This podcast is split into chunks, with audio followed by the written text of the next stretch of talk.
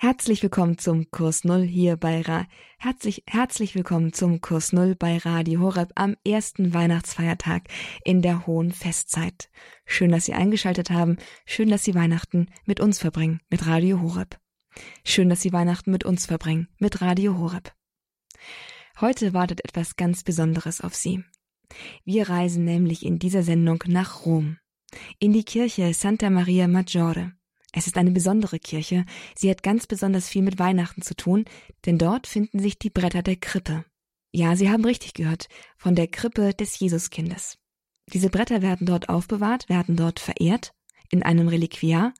Und weil heute Weihnachten ist, das Fest, wo wir an der Krippe Jesu stehen wollen, tun wir das heute auch, und zwar zusammen mit Pater Martin Wolf von den Oblaten der unbefleckten Jungfrau Maria. Er lebt und arbeitet in Rom und ist jetzt für uns in Santa Maria Maggiore und besucht heute, wie gesagt, mit uns zusammen die Krippe Jesu. Dabei gibt es eine kleine Kirchenführung, denn Santa Maria Maggiore hat, hat weit mehr mit Weihnachten zu tun, als nur, dass die Krippe dort aufbewahrt wird. Und dann unterhalten wir uns mit Pater Wolf auch ein wenig über Weihnachten selbst, über das Geheimnis von Weihnachten und was man darüber so wissen sollte. Also ein spannendes Programm und wir starten jetzt mit der Führung durch Santa Maria Maggiore. Einen herzlichen Gruß damit jetzt an unseren Kirchenführer, an Pater Wolf in Rom. Ja, hallo nach Deutschland. Frohe und gesegnete Weihnachten. Bon Natal, sagt man hier äh, in Rom, in Italien. Und es ist eine wunderbare Stimmung. Ich bin hier, man könnte fast sagen, in der Weihnachtskirche in Rom, obwohl man davon nicht so viel sieht, von außen her zumindest. Aber es ist deshalb die Weihnachtskirche, weil sie unglaublich viel mit dem Weihnachtsfest zu tun hat. Ich bin hier in Maria Maggiore, auf Deutsch Groß St. Marien oder auch die Kirche um der heiligen Krippe. Es ist aber nicht nur die Krippe offensichtlich, die mit Weihnachten etwas zu tun hat, oder? Nein, also äh, Santa Maria Maggiore ist eine alte Basilika. Diese Basilika ist, das ist ein Riesenteil, die wichtigste Kirche, Marienkirche Roms und sogar der Welt. Von 40 Marienkirchen hier in Rom ist sie die größte und auch die wichtigste und vor allem die älteste. Also die, die das erste Mal den Titel einer Marienkirche bekommen hat. Sie liegt auf dem Aventin, das ist also einer der sieben Hügel und sie hat wunderbare Mosaiken. Diese ganze Basilika ist gebaut im vierten Jahrhundert. Und interessant ist, und das hat auch was mit Weihnachten zu tun, ihre Gründungsgeschichte. Man sagt nämlich auch, es ist die Basilika unserer lieben Frau vom Schnee. Das hat etwas mit einer Legende zu tun, mit einer Geschichte, die sich wahrscheinlich am 5. August im Jahr 358 ereignet hat. Da gab es nämlich den römischen Patrizier Johannes und seine Frau. Und diesen beiden soll Maria erschienen sein und sie soll ihnen versprochen haben, dass ihr Wunsch nach einem Kind, nach einem Sohn in Erfüllung geht. Wenn ihr zu Ehren eine Kirche an der Stelle errichtet wird, wo am nächsten Morgen, muss ich vorstellen, August, Rom, heiß, Schnee liegt. Und das Ehepaar begab sich daraufhin zum Papst, das war damals Papst Liberius. Und interessanterweise ist auch diesem Papst im Traum dasselbe gesagt worden. Und am nächsten Tag, also am 5. August war das dann, ist dann auf dem höchsten Punkt des Esquilin-Hügels ein Platz gewesen, der mit Schnee bedeckt gewesen ist. Deshalb heißt diese Marienkirche bis heute auch unsere liebe Frau vom Schnee. Und das erinnert uns vor allem den Menschen über den Alpen auch immer an Weihnachten. Weihnachten hat immer irgendwas mit Schnee zu tun, also zumindest von unseren ähm, Kindheitserinnerungen. In Mitteleuropa zumindest, nicht wahr? Ja, genau. Aber Maria vom Schnee, also das war im Sommer und Jesus sagt man, ist auch im Sommer geboren. Nur eine kurze Zwischenfrage. Also, dass eigentlich er eigentlich auch nicht im Dezember geboren sei, sondern im August, oder? Wir wissen nicht genau, wann Jesus geboren worden ist, denn diese Geschichte ist ähm, in der Bibel vom Datum her zumindest mal nicht erwähnt. Es gibt da verschiedene Theorien. Aber interessant ist, dieses Datum des 25. Dezember hat auch was mit dieser Marienkirche zu tun. Denn ähm, der 25. Dezember als Tag, an dem sozusagen der Geburtstag gefeiert wird von Jesus, den wir ja vom Kalender her nicht genau kennen oder überhaupt nicht kennen. Dieser 25. Dezember ist eben damals vom Papst festgelegt worden und das war genau dieser Papst Liberius, der im Jahr 354 diesen Termin, also der 25. Dezember, als Weihnachtsfest festgelegt hat, also genau zwei Jahre nach dieser Geschichte mit dieser ähm, mit diesem Schnee ähm, auf dem Hügel in Rom. Vielleicht kann man auch noch mal so ein bisschen was zu dieser Kirche selbst sagen. Ja. Denn wir sind jetzt auch gerade schon vor Ort, nehme ich an. Ja, und genau. Wir hatten so ein bisschen gehofft, dass Sie mit uns hineingehen und uns vielleicht ein bisschen erzählen, was Sie sehen und natürlich am Ende mit uns auch noch mal zur Krippe gehen. Das mache ich sehr gerne. Also, ich gehe jetzt mal hier durch diese Kirche durch und wenn man vorn reinkommt, vor, der, vor dieser Kirche, die habe ich jetzt schon hinter mir gelassen, steht eine große Mariensäule. Diese Mariensäule trägt eine Statue der Mutter Gottes, also steht vor der Basilika und sie ist, und das hat auch was mit unserer Zeit zu tun, damals im 16. Jahrhundert nach einer Pestepidemie als Dank, dass diese Epidemie, diese Pandemie damals vorüber war, errichtet worden. Und wenn man also in diese Kirche reinkommt, als erster, was einem auffällt, das ist ein riesiger Raum und der ist rechts und links von jeweils 20 großen, wunderschönen Säulen geprägt. Und diese Säulen, die sind aus Granit, die stammen aus dem Tempel der Göttin Juno, ganz in der Nähe, nämlich vom Aventin, ein anderer Hügel in Rom.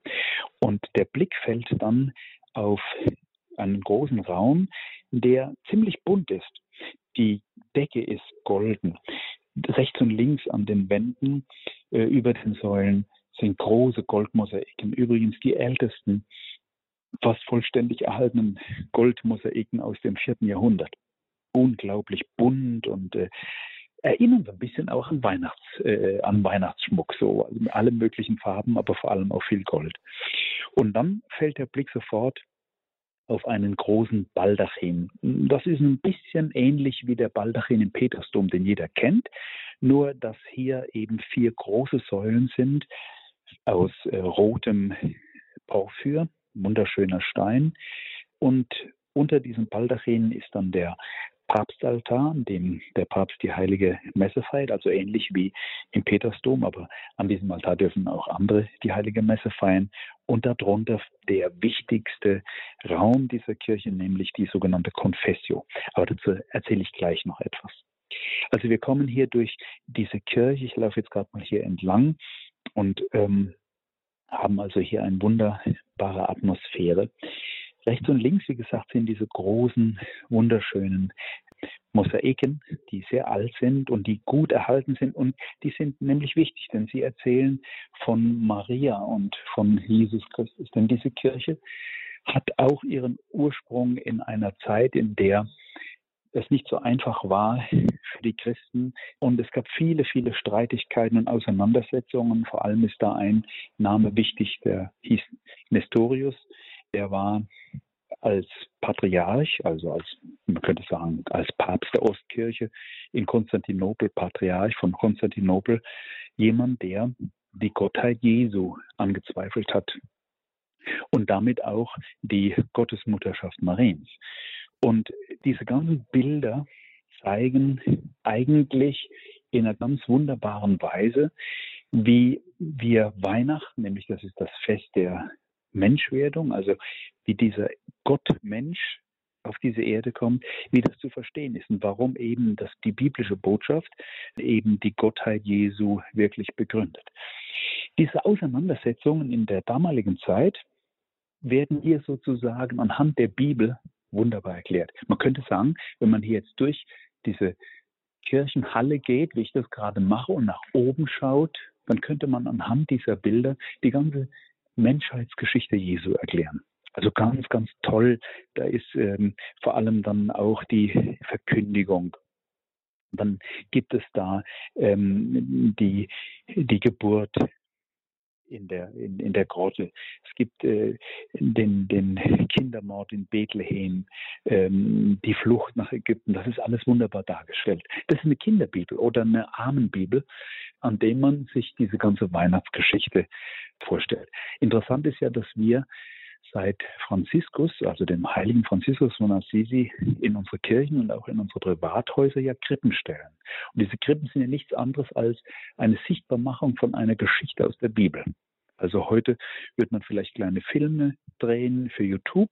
Damals hat man diese Krippen gemacht. Und interessant ist, wenige Jahre nachdem der heilige Franziskus die Krippe, so eine lebende Krippe, also mit echten Tieren und so, äh, kann man sagen, erfunden hat, hat man hat man das hier äh, in Rom genau in dieser Kirche eben nachgemacht. Man hat Krippenfiguren dann hier aufgestellt. Also ziemlich früh ist hier in dieser Kirche Santa Maria Maggiore, Groß St. Marien, wie das übersetzt heißt, eine richtig große Krippe entstanden und äh, Teil, Teile dieser Figuren findet man heute noch im Museum. Also die also das Krippenspiel, die Krippendarstellung von Franziskus kommend wurde dort ganz früh aufgegriffen. Wie passend. Und dann findet sich auch noch in der Kirche die echte Krippe von Jesus. Ja, da kommen wir gleich auch dazu. In dieser Kirche gibt es nämlich noch viel, viel andere Dinge. Ähm, nicht nur diese Krippe, sondern äh, Dinge, und da würde ich bevor wir zur Grippe kommen, mhm. würde ich damit nämlich mal anfangen. Nämlich, es gibt ähm, unter dem Hauptaltar in dieser Krypta, also in dieser unterirdischen Kapelle, gibt es das Grab des heiligen Hieronymus. Hieronymus, das war eigentlich ein römischer Priester, aber der war ein bisschen extrem und hat äh, die Leute in, in Rom also ein bisschen ge gegen sich aufgebracht. Er war sehr, sehr intelligent, sehr gebildet, ist dann nach äh, Bethlehem gezogen und hat dann in Bethlehem sich in die Nachbargrotte der Geburtsgrotte sozusagen, also in, in so eine Nachbarhöhle, ähm, niedergelassen und dort in dieser Krippe, also dort, wo, das ist eine ziemlich coole Geschichte, wo dieses göttliche Wort Mensch wird, also wo dieses menschgewordene Wort Gottes sozusagen ähm, in der Krippe liegt, dort hat er das Wort Gottes, also die Heilige Schrift, das Alte und das Neue Testament aus dem Griechischen, aus dem Hebräischen und Aramäischen übersetzt in das Lateinische. Und da ist die Vulgata entstanden, also die lateinische Bibel, die für äh, uns Katholiken sozusagen der Grundtext ist.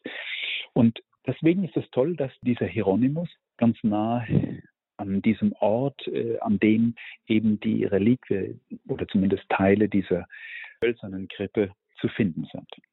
Und was gibt es hm. denn noch so für interessante Sachen? Ich hatte, Sie haben so geheimnisvoll gesagt, es gibt noch ein paar andere interessante oh, Dinge ja, ganz dort. Großartig, ganz großartig. Zum Beispiel, äh, das hat jetzt nichts mit Weihnachten zu tun, aber es hat was mit uns Deutschen zu tun. In der Basilika ist auch der Apostel Matthias begraben. Und der Apostel Matthias ist ja der, der dann später anstelle von Judas Iskariot zum Apostelkollegium gewählt wurde. Dessen Reliquien, ein Teil zumindest, sind dann nach Deutschland gekommen und werden in Trier aufbewahrt und dort verehrt. Also hier gibt es auch eine Beziehung nach Deutschland. Die finde ich spannend. Eine andere Geschichte ist, dass oben in den Mosaiken insgesamt, ich habe es nicht nachgezählt, habe das mal nachgegoogelt, ähm, aber insgesamt 89 Sterne sind, und zwar achtstrahlige Sterne. Dieses Symbol des Sterns finden wir auch in der Geburtsgrotte in Bethlehem. Dort ist äh, in der Grotte selbst ein kleiner Bereich und da ist ein Silberstern in die Erde eingelassen. Also Stern ist ja überhaupt mal ein Symbol für Weihnachten auch. Ne? Die, die, die drei Weisen folgen äh, dem Stern. Ähm, wir haben seinen Stern aufgehen sehen und sind gekommen, ihn anzubeten. Diese, äh, diese acht zackigen Sterne, gesamt 89, haben eine symbolische Bedeutung, nämlich 89 erinnert an den 8. September. Am 8. September ist das Fest der Marie Geburt. Also man sieht in den Sternen diesen Hinweis auf die Geburt Mariens, nicht nur auf die Geburt Jesu. Aber warum acht? Weil acht, also wir sagen ja sieben ist die heilige Zahl, ne?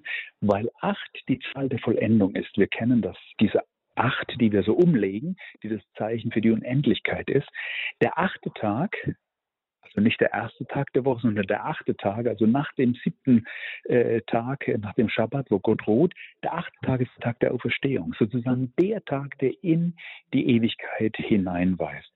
Und das bedeutet auch, dass im Kommen Jesu, das feiern wir ja an Weihnachten, wir feiern ja nicht nur ein nettes, äh, harmonisches Fest, sondern feiern wir, dass damit sozusagen die Tür aufgemacht ist, die Tür aufgemacht ist in die Ewigkeit hinein. Und deswegen ist es auch ein wunderbares Zeichen, dass in dieser Basilika eine Tür eine besondere ist. Und das ist die Tür, die uns im heiligen Jahr geöffnet wird, die sogenannte Porta Santa, also die heilige Pforte. Die gibt es nicht nur im Petersdom, sondern auch in dieser Kirche. Ja, und dann gibt es natürlich unten in der Confessio, unten in der, unter dem Altar, in dieser Krypta, die so halb offen ist, gibt es dieses Reliquiar. Es ist ein, ein Kristall, man muss sich das vorstellen, wie so eine Kristallschale, aber ziemlich groß. Und in dieser Kristallschale, auf der oben so ein, in, in, in Bronze ein Jesuskind äh, liegt, äh, sieht man dann einige Bretter. Ich gehe da gerade mal runter. Da kann man also, einfach hingehen als Gläubiger, wenn man in die Kirche reingeht? Ja, also äh, meistens ist, äh, ist das geöffnet. Ich bin da jetzt gerade. Ja, sind ähm, wunderschöne Ort. Und hier muss man natürlich den Engel des Herrn beten, ne, wenn es heißt, und das Wort ist Fleisch geworden hat unter uns gewohnt. Das gehört dahin sozusagen.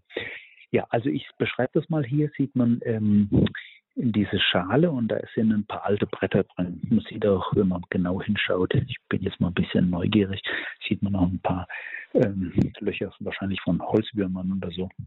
Ob das jetzt tatsächlich die Grippe ist, das weiß man nicht. Aber die, auf jeden Fall ist diese Reliquie aus dem Heiligen Land gekommen und schon sehr bald, schon im 6. Jahrhundert, nach Europa gekommen und nach eben in diese Basilika Santa Maria Maggiore es ist hier auf jeden Fall ein schönes Symbol. Denn, und das ist ja auch wichtig, da können wir vielleicht später nochmal drüber sprechen, Weihnachten hat ja immer auch etwas mit dem Blick über die Geburt hinaus zu tun. Denn Jesus erlöst uns ja nicht mit seiner Geburt, sondern mit seinem Tod. Und deswegen spielt sozusagen dieses Holz immer auch auf das Kreuzesholz Jesu an, an dem dann ähm, die Geburt Jesu sich vollendet in unserer äh, Erlösung. Das feiern wir an Weihnachten ja auch. Und deswegen haben wir ja auch einen Holzbaum und hoffentlich keinen Plastikbaum im Zimmer und in unseren Wohnungen.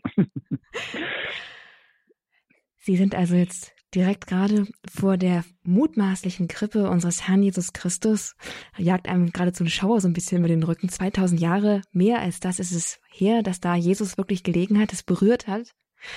Natürlich wollen wir jetzt noch ein bisschen darüber ins Gespräch kommen, über das Weihnachtsgeheimnis, das in dieser Krippe seinen Anfang genommen hat, beziehungsweise eigentlich schon im Leib Mariens, aber dort hat es sich für uns dann sichtbar gezeigt, nämlich Jesus, der Mensch geworden ist.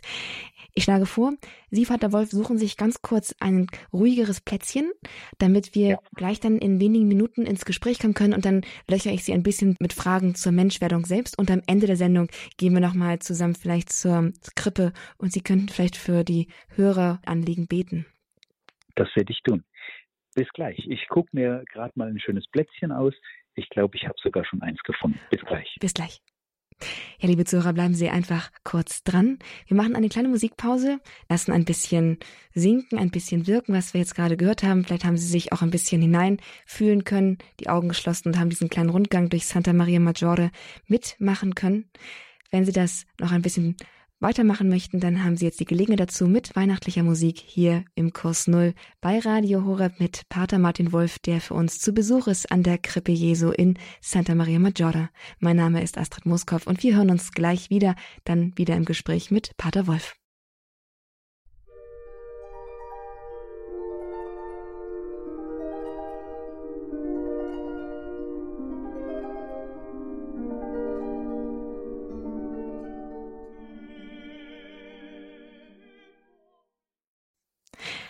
Herzlich willkommen zurück, da sind wir wieder oder immer noch mit der Sendung zu Besuch an der Krippe des Jesuskindes hier bei Radio Horeb im Kurs Null. Mein Name ist Astrid Mooskopf und wir sind jetzt gemeinsam in Rom und zwar in Santa Maria Maggiore in der Weihnachtskirche sozusagen dort, wo die Krippe Jesu steht. Und für uns vor Ort ist Pater Martin Wolf von den Oblaten der unbefleckten Jungfrau Maria. Er ist extra für uns dorthin gepilgert an diesem Weihnachtstage und hat uns etwas über die Kirche selbst erzählt, ein bisschen die Hintergründe erläutert und jetzt hat er sich ein ruhiges Plätzchen gesucht, damit wir noch ein bisschen über die Menschwerdung selbst ins Gespräch kommen können. Hallo Pater Wolf, schön, dass Sie noch da sind. Ich habe mir zwischenzeitlich einen wunderbaren Platz ausgesucht und zwar bin ich in die Capella Paulina gegangen. Das ist eine von zwei großen barocken äh, Kapellen, die rechts und links so auf der Höhe etwa des Hochaltars dieses Baldachins ist auf der linken Seite und da findet man in dieser Kapelle, die durch Licht durchflutet ist, also da geht ein Herz auf, findet man eine handgemalte Ikone. Sie wird genannt Salus Populi Romani. Sie ist die Ikone, Marienikone, die vom Volk Roms verehrt wird. Und interessant ist, Papst Franziskus geht nach jedem Auslandsbesuch, den er gemacht hat, genau an diese Stelle und legt auf dieser, äh, auf diesem Altar Blumen ab als Dankeschön. Und äh, das Zweite, was interessant ist, man spricht oder man sagt, dass diese Ikone wahrscheinlich der heilige Lukas gemalt hat. Man nennt den heiligen Lukas, den Evangelisten Lukas, der Maler, den Maler der Gottesmutter hängt wohl auch damit zusammen, dass das Lukas-Evangelium das Evangelium ist, das vor allem auch die Kindheit Jesu sehr ausführlich beschreibt in den ersten Kapiteln seines Evangeliums. Ja, ich sitze jetzt hier, ähm, genieße ein bisschen auch die weihnachtliche Atmosphäre und es geht hier natürlich auch um Atmosphäre, das gehört alles mit dazu, auch schöne Blumen und Deko und, äh, und so weiter. Aber es geht um ein unglaubliches Geschenk und um eine unglaubliche Geschichte, nämlich die Weihnachtsgeschichten. Damit meine ich jetzt nicht ähm, Netflix oder Hollywood mit irgendwelchen schönen, herzanrührenden Geschichten, sondern die große Liebesgeschichte des unendlichen Gottes mit dir als ganz einfachen, kleinen, sterblichen Menschen. Darüber wollen wir jetzt hier ein bisschen reden und Vater Wolf, Sie sind sozusagen ja an exponierter Stelle, um darüber sprechen zu können. Man kann fast sagen, dass Sie jetzt vielleicht ein bisschen Weihnachtsgnade bekommen, um unsere Fragen zu Weihnachten hier zu beantworten und uns ein bisschen näher heranzuführen an dieses große, unglaubliche Geschenk, an diese Liebesgeschichte Gottes mit uns. Gott wird zu einem kleinen Kind. Die wichtigste Frage, die man wahrscheinlich zu Weihnachten stellen kann, ist, was sagt denn das uns über Gott? Hm.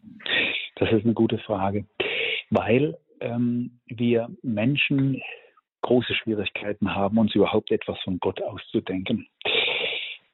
Ich habe letztens mit Mitbrüdern aus anderen Kontinenten gesprochen und einer sagte dann, das fand ich interessant, ein Afrikaner, ja, woher wollen wir denn überhaupt wissen, wie Gott ist.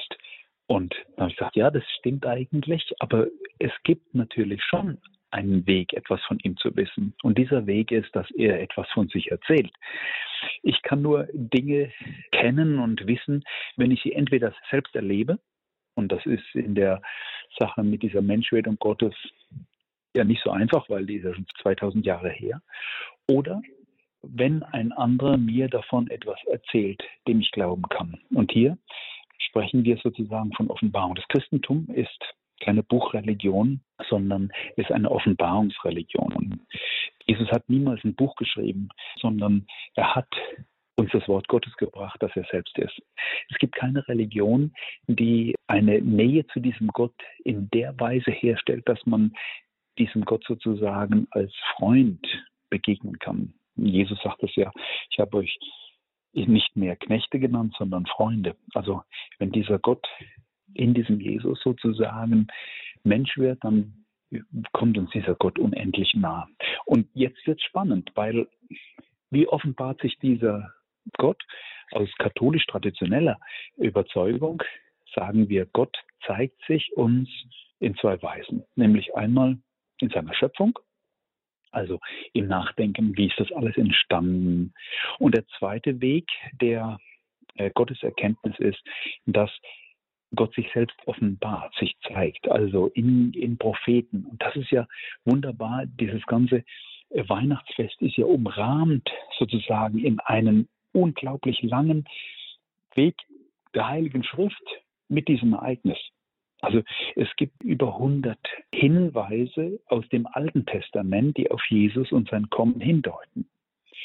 C, die Jungfrau wird einen Sohn empfangen oder äh, du Bethlehem bist keineswegs eines der unbedeutenden Städte in den Gauen Judas, denn aus dir wird der Retter geboren. All diese Geschichten, das sind nur ganz wenige Stellen, sind sozusagen Offenbarung Gottes im Hinblick auf dieses Ereignis in Bethlehem um, um das Jahr Null rum. Es gibt kein Jahr Null, also vielleicht so vier vor Christus geboren, wie auch immer.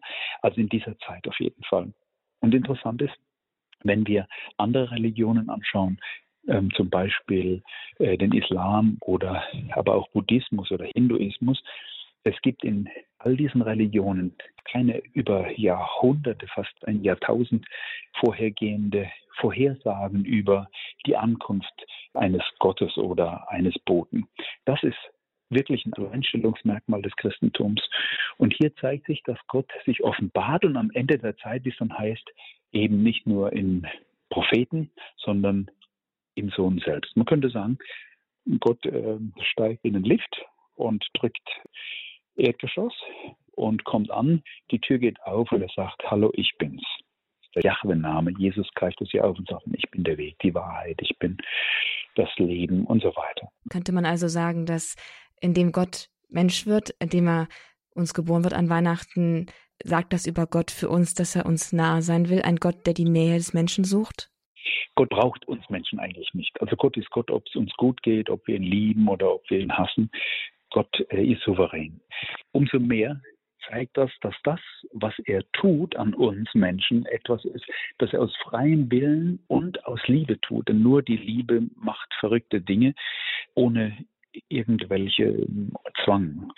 Und das ist genau das, was wir glauben, nämlich dass dieser unendlich ewige Gott, der für uns nicht nur etwas ist, sondern sogar ein jemand, also eine Person, dass er uns Menschen unendlich nahe kommen will, indem er sozusagen auf dieselbe Stufe herabkommt. Wir können nicht hoch zu ihm.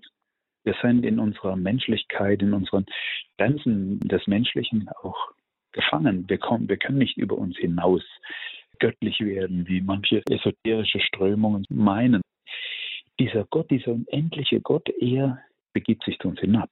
Er begegnet mir auf Augenhöhe. Deswegen ist Weihnachten auch ein unglaublich wichtiges Fest für das Gottesbild des Christentums, denn von einem kleinen Kind braucht man keine Angst zu haben. Er macht sich sozusagen angreifbar, zerbrechlich, damit wir die Liebe Gottes erkennen und eben in seiner Größe Gottes ähm, nicht Angst haben müssen und sagen, naja, das ist halt irgendwie großer Gott, aber eigentlich ist er ganz weit weg. Und, und das ist halt auch wichtig, das zu verstehen, er kommt nicht nur auf Augenhöhe, sondern der schlüpft sozusagen in unsere Existenz und stirbt sogar. Also Gott kann nicht sterben, aber die, die menschliche Seite, die menschliche Natur Jesu stirbt, leidet, hat Schmerzen. Das ist eine ziemlich krasse Vorstellung. Aber wer sich in dieses Geheimnis hineinbegibt und die Heilige Schrift führt uns dahin, der entdeckt etwas von dieser unendlichen Nähe Gottes, die unglaublich ist. Deswegen ist übrigens interessant, dass ja nach dem 25. Dezember, der 26. Dezember dem heiligen Stephanus geweiht ist, also ein Märtyrer. Das heißt, direkt nach den ganzen Weihnachtsgefühlen und den Weihnachtsgeschenken und dem, äh, dem dicken Bauch, den man dann hat vom vielen äh, Weihnachtsplätzchen essen und so, kommt dann direkt so eine furchtbare Geschichte mit Steinigung und so. Das ist jetzt nicht wirklich äh, um, etwas Angenehmes, so Happy End mäßig, sondern da geht es direkt dahin. Das zeigt, dieser Gott wird Mensch in allen Konsequenzen. Gott wird Mensch und Sie meinten schon, er macht sich angreifbar, er macht sich zerbrechlich und er stirbt sogar. Also mal ganz provokativ gefragt, ein Gott, der sich nicht nur auf Augenhöhe begibt mit mir, sondern der sich sogar von mir abhängig macht. Und Jesus war in den ersten Jahren seines Lebens. Was soll ich mit einem Gott anfangen, der mich zwar liebt und sich deswegen so in meine Nähe begibt, der mir aber in seiner Schwäche doch gar nicht mehr helfen kann, wenn er sich selbst so klein macht und sogar noch kleiner als ich? Das ist guter Einwand. Denn genau dieser Gedanke war damals bei Nestorius, da haben wir vorhin drüber gesprochen, der Grund, dass er gesagt hat, ich kann nicht glauben, dass ein Mensch, der die äh, ersten, was weiß ich, 10, 15 Jahre ähm, Hilfe braucht, bis er also sozusagen erwachsen ist, dass das ein Gott ist, der allmächtig ist. Das kann ich nicht glauben. Also tatsächlich irritiert die Menschlichkeit dieses Gottmenschen Jesus. Das kann man nur verstehen, wenn man genau in der Heiligen Schrift etwas entdeckt, was aus diesem Dilemma herausführt. Denn, man muss es dialektisch verstehen, dieser Jesus ist Gott und Mensch. Dieser Jesus ist der unendliche Gott und also unendlich groß und unendlich klein. In der Botschaft Jesu gibt es ganz viele, wir würden sagen Widersprüchlichkeiten, aber die äh, bewusst so gewählt sind. Die ersten werden die letzten sein und solche Sachen, die, so Dinge, die gar nicht zusammengehören und trotzdem zusammengehören, weil sie zwei Pole von zwei verschiedenen Extremen sind. Und bei Jesus ist es genauso. Er ist dieser in seiner Menschheit, dieser angreifbare, ähm, zerbrechliche Mensch, mit allen Gefühlen. Er weint über den Tod seines Freundes Lazarus, ja, ob, obwohl er weiß, dass er ihn auferweckt. Er weint, er hat alles, auch alle Zerbrechlichkeit und alles, was in uns Menschen drin ist, außer der Sünde, wie es heißt. Aber auf der anderen Seite ist und bleibt er auch Gott und damit allmächtig, allwissend und ewig. Das zusammenzudenken ist für unser menschliches Hirn schwierig. Aber das zu glauben, glaube ich, ist gar nicht so schwierig. Denn diese menschliche Seite Jesu, die hilft mir zu verstehen, wie dieser Gott ist und die hilft mir, eine Beziehung, eine Freundschaft mit diesem Gott aufzubauen. Und diese göttliche Seite, die lässt mich verstehen, dass ich in diesem Freund einen Retter habe, der mich von Tod und Sünde und allem befreit und der meine Gebete erhört und der mein Leben in der Hand hält. Und ich glaube, das ist wirklich eine Sache, die uns nicht nur theologisch irgendwie weiterhilft, sondern in unserem ganz normalen praktischen Leben. Wie viele Menschen ähm, kommen zu uns Priestern und erzählen von ihrem Leben und begegnen diesem Jesus Christus in der Schrift, in den Sakramenten, im Gebet und plötzlich entdecken sie eine unglaubliche Stärke, ein Trost, der sie umfängt. Die, die, die, die Perspektive, die über den Tod hinausgeht, all diese Dinge. Und das beginnt mit der Krippe. Deswegen ist Weihnachten sowas wie ein Same für das Verständnis Jesu, den man einpflanzt und der wächst und am Ende sozusagen als große Frucht dann geerntet wird, auf Freitag am Tod und dann in der Auferstehung. Und so ist doch mit unserem Glauben. Also wenn wir als Kinder mit unseren Krippen spielen, dann gibt es schon so die erste Berührung. Dann lernen wir schon was von diesem Jesus kennen, kindgerecht. Und unser Glaube, wenn man jugendlich wird, ist natürlich dann auch ein Glaube, der in der Kindlichkeit vielleicht zerbricht, also Vorstellungen von Gott auch zerbrechen und auch zerbrechen müssen, damit dieses Gottesbild sich immer mehr reinigt und groß wird. Aber das ist ein Weg, den Jesus selbst auch mit uns geht. Und dieser Weg, den finde ich großartig. Und deswegen ist auch wichtig, dran zu bleiben. Und vor allem ist wichtig, nicht nur an Weihnachten in die Kirche zu gehen, sondern oft in die Kirche zu gehen, oft in der Heiligen Schrift zu lesen und vor allem zu beten. Also dieser Weg, von dem Sie sprechen, der kann heute Abend einfach einen Anfang nehmen. Und dann können wir es tatsächlich als, als einen Startpunkt auch für unser persönliches Glaubensleben nehmen, dass wir sagen, heute möchte ich beginnen, mit Jesus einen persönlichen Weg zu gehen und ihn sozusagen in mir aufwachsen zu sehen. Ja, ich, mir fällt eine ganz wunderbare Geschichte ein, ähm, die habe ich erlebt, das ist vielleicht so acht, neun Jahre her. Christmette in der Klosterkirche, also ich war da der Hauptzelebrant und äh, die Kirche saß, saß schon voll, waren viele Leute da war alles dunkel, also richtig atmosphärisch äh, toll. Und ich bin dann durch die reingegangen. Ich, und dann saß da ein junger Mann, der war vielleicht so Anfang 20. Und von seinem Äußeren würde ich sagen, wahrscheinlich nicht oft in der Kirche. War auch kein Christ, der war nicht getauft, der hat auch nicht an Gott geglaubt. Und er sah mich, ähm, also in einem Ordenskleid, und dann guckte er mich an und sagte, hallo, du kannst mir was erzählen. Wird denn hier auch nachher das Lied Stille Nacht, Heilige Nacht gesungen. Denn deshalb bin ich hier. Und ich musste schmunzeln, habe gesagt, ja, das gibt's, das wird es am Ende geben. Und, äh, und dann hat er gestrahlt. Und da habe ich mir gedacht, schau mal, dieser Mann, dieser junge Mann, der vielleicht das Christentum noch nicht so gut kennt, findet den Weg in diese Christmette und ist vielleicht am Anfang an einem Weg, wo er diesem Jesus, diesem Gottmensch begegnet. Ein Jahr später das war eine unglaubliche Sache. War dann nicht dieser Mann, aber ein anderer junger Mann mit seinen Nachbarn da, der war nicht getauft. Und der ist in dieser äh, Christmette tatsächlich so berührt worden von dieser Gegenwart Gottes, dass er, als er aus der Kirche raus ist, zu seinen Nachbarn gesagt hat, ich will Christ werden, ich will katholisch werden, hier habe ich Gott erlebt. Und er ist dann ein Jahr später nach einer langen, intensiven Vorbereitungszeit in die Kirche aufgenommen worden. Also das heißt, Gott lässt dir Zeit, auch mit deinen Zweifeln, auch mit dem Kleinglauben, der manchmal auch in uns drin ist. Er lässt uns Zeit. Er lässt uns Zeit, ganzes Leben. Und er gibt uns aber auch Zeichen. Wir müssen halt nur hinschauen ne, auf die Grippe, auf diesen Jesus und ähm, ja und vielleicht auch darum beten, ja, dass wir glauben können. Ja.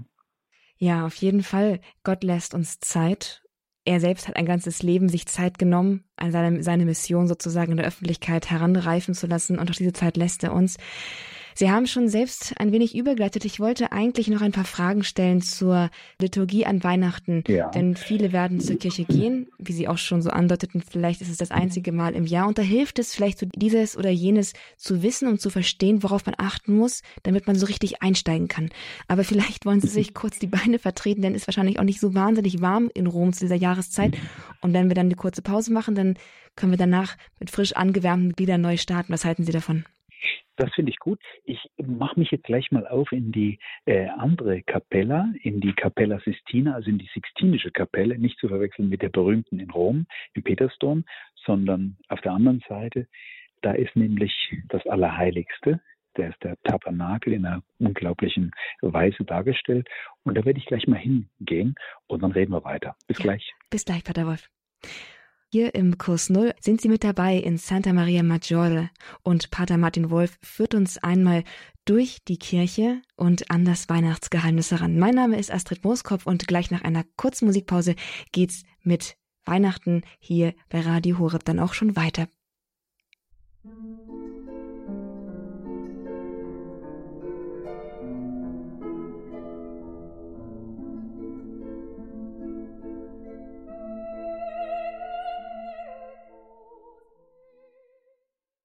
Und da sind wir wieder im Kurs Null bei Radio Horeb. Mein Name ist Astrid Mooskopf. Schön, dass Sie eingeschaltet haben. Schön, dass Sie mit dabei sind.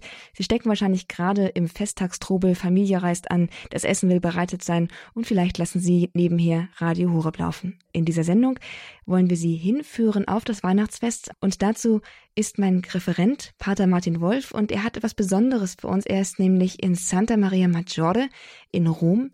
Bis eben haben wir auch schon über ein paar Weihnachtsaspekte, über das Thema Weihnachten gesprochen. Und jetzt ist er hinübergegangen in die, in die Sakramentskapelle sozusagen. Und bevor wir jetzt gleich dann mit, ein paar Fragen zur Liturgie von Weihnachten weitermachen, wie sieht's denn da eigentlich aus jetzt in der Sakramentskapelle? Ja, also erstmal fröhliche Weihnachten und äh, ich hoffe, die Weihnachtsplätzchen schmecken oder was ihr auch immer heute Mittag gegessen habt. Ich bin in der Capella Sistina, also auf Deutsch der Sixtinischen Kapelle in der Kirche Santa Maria Maggiore, also Groß St. Marien. Das ist die rechte Kapelle und es ist eine wunderbare Barockkapelle. Die ganzen Wänden, Wände sind mit Marmor verkleidet und äh, wunderbare Fresken. Und das ist eine Kapelle, die der Papst Pius, Papst Sixtus V. im Jahr 1586 ähm, hat errichten lassen, deswegen Sixtinische Kapelle. Er war Dominikaner Dominikanermönch. Und ähm, in dieser Kapelle mittendrin äh, ist so ein runder ähm, Bau. Man kann sagen, es ist ein Altar und drumherum so ein Chorschranken, also solche Chorgitter aus äh, Marmor. Und über diesem Altar, also man muss sich vorstellen, das ist ein quadratischer Altar, stehen vier große Engel, die sind lebensgroß. Und Engel hat ja auch immer mal was mit Weihnachten zu tun. Das sind die Engel auf dem Feld, die singen, das sind die Boden Gottes, die diese Botschaft äh, von der Weihnachten hinaus äh, rufen. Und diese Engel sind beeindruckend, denn sie tragen sozusagen auf ihren Händen, fast wie in einer, in einer Prozession, eine Kirche. Und diese Kirche, die schwebt sozusagen über dem Altar. Es ist wie die, wie die Kirche, die aus dem Himmel herabkommt, also der Tempel, der Tabernakel ähm, Gottes. Der Tabernakel heißt das Zelt Gottes auf Erden, sozusagen. Es kommt von oben herab. Es ist das, was wir in Weihnachten feiern. Das Zelt Gottes, in dem Gott wohnt, kommt aus dem Himmel herab. Und die Engel tragen das sozusagen auf die Erde. Wunderbares Bild. Und in diesem Tabernakel befindet sich eben das Allerheiligste, die, die Hostien, die konsekrierten Hostien, das Brot, das Jesus Christus nicht nur darstellt, sondern sogar ist. Also ich bin in dieser Kapelle und ähm, ja, in der Nähe dieses menschgewordenen Jesus im Sakrament, also in der, in, in der Eucharistie, äh, in diesem Brot, in diesem heiligen Brot gegenwärtig. Vielleicht der ideale Platz, um uns etwas über die Weihnachtszeit im liturgischen Zusammenhang zu erzählen. Gestern die Christmette, vielleicht auch schon Bescherung gewesen. Ist Weihnachten jetzt vorbei oder wie geht's weiter? Ich kenne Leute, die am 24. dann den Christbaum auf den Müll schmeißen und die, Grippe vielleicht auch schon abbauen. Aber Weihnachten beginnt ja eigentlich erst am 24. der Nacht und geht dann weiter. Geht weiter bis in das nächste Jahr hinein. Der erste Feiertag natürlich dieses große Fest der Weihnacht mit schönen, meistens toll gestalteten Gottesdiensten. Aber schon der 26. Dezember ist der zweite Weihnachtsfeiertag, das Fest des heiligen Stephanus. Der erste Märtyrer, wie wir in der Apostelgeschichte lesen können. Auch das gehört dazu, zu Weihnachten, nicht? Also dieses Zeugnis, das auch Konsequenzen hat, dann, wenn der Christ zu diesem Weihnachtsgeheimnis steht, auch öffentlich, dann wird er auch angefeindet.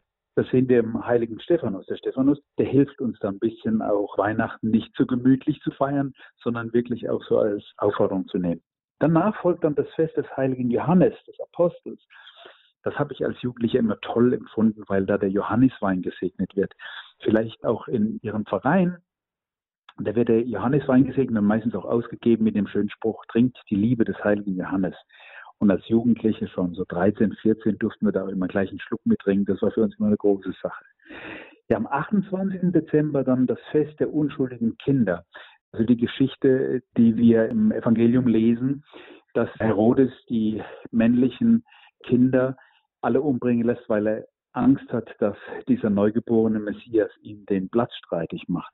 Das ist für die Kirche auch immer ein Tag, an dem an die Ungeborenen gedacht wird, die Kinder, die nicht gewollt werden, die man äh, im Mutterleib tötet. Auch das ist ein Fest ziemlich blutig. Man merkt es schon so alles. Das ist nicht alles so harmonisch, aber auch das gehört dazu, den Kleinen, den Menschen ohne Stimme auch eine Stimme zu geben. Ja, und dann ganz groß ist natürlich dann das Fest der Heiligen Familie, das ist am 30 das ist wirklich, das sollte man auch wirklich als Familienfest feiern. Und in manchen äh, Gemeinden wird dann auch so eine Kinder- oder eine Familiensegnung angeboten. Auch das ist schön, mit der Familie einfach da mal hinzugehen und sich segnen zu lassen. Das ist für eine Familie immer gut. 31. Silvester, der Papst Silvester. Das ist so der Tag, vor allem der Abend dann, wo man auch als ähm, gläubiger Mensch mal ein bisschen sich zurückzieht, äh, über das vergangene Jahr nachsehen, ins Neue hineingeht, manchmal auch mit so Schlussandachten oder, oder Schlussmessen, äh, Jahresschlussmessen, wo dann auch ein eucharistischer Segen ist. 1. Januar, das Hochfest der Mutter Gottes und dann bis zum 6. Januar die Heiligen Drei Könige, Epiphanie, das Fest der Erscheinung des Herrn ähm, und dann der Sonntag drauf, Taufe des Herrn und damit schließt ja dann auch, zumindest liturgisch gesehen, der weihnachtliche Festkreis. Weihnachten ist also ganz schön lang. Eine Zeit vielleicht ein ja. bisschen auch zu lang. Pater Wolf, was würden Sie denn jemandem empfehlen, der jetzt vor diesem Weihnachtsmysterium, das sich offenbar über Wochen erstreckt steht und nicht so recht weiß, was er mit anfangen soll? Naja, also am besten ist es, wenn man in so eine Sache hineinspringt, sozusagen. Was meine ich damit? Also es gibt so viele Angebote in den Gemeinden, so viele Traditionen ähm, und die einfach mal mitmacht, mitnimmt, äh, mit hineingeht, auch mit der Familie, mit Freunden.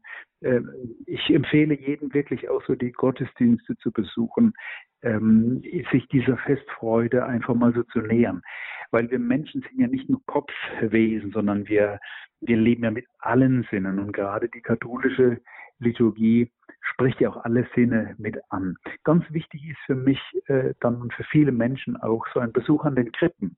Einfach mal so eine Krippentour machen, wenn man in Städten ist, äh, eine Kirche nach der anderen ablaufen und sich die Krippen anschaut. Und nicht nur unter diesem kulturellen Aspekt, sondern wirklich auch sich Gedanken machen, wo stehe ich da in dieser Krippe? Vielleicht bin ich ja manchmal der Esel, nicht? Oder vielleicht aber auch einer der Hirten, der äh, irgendwie andere hilft, anderen hilft also oder ein König, der die Geschenke äh, seines Lebens diesem Gott bringt.